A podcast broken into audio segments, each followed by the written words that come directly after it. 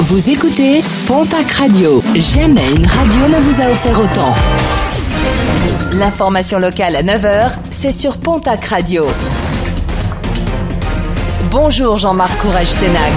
Bonjour à toutes et à tous. Prudence sur la route. Un nouvel accident a été déploré sur les routes des Hautes-Pyrénées. Un automobiliste a perdu le contrôle de son véhicule sur la RD 817 dans le virage de la Côte de Gers. La victime a été transportée dans un état grave vers l'hôpital de Tarbes. Enquête ouverte après l'incendie de plusieurs véhicules dans la nuit de mardi à mercredi à Pau, l'Escar et Viel-Ségur. Aucun lien toutefois entre chacun de ces sinistres.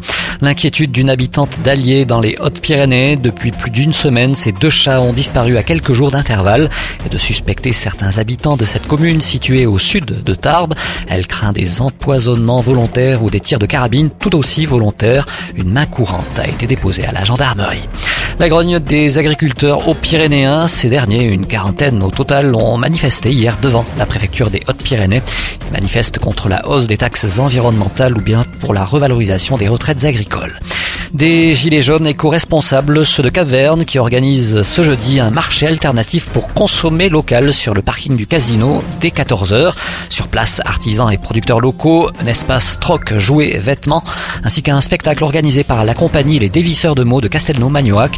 Par ailleurs, suite à l'incendie qui avait ravagé leur campement lundi, une cérémonie de replantage d'arbres se déroulera également cet après-midi.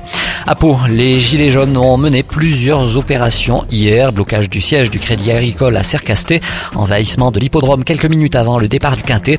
Une délégation d'une quinzaine de Gilets jaunes s'est ensuite rendue au commissariat de Pau pour soutenir les forces de l'ordre qui appelaient hier à une journée de protestation.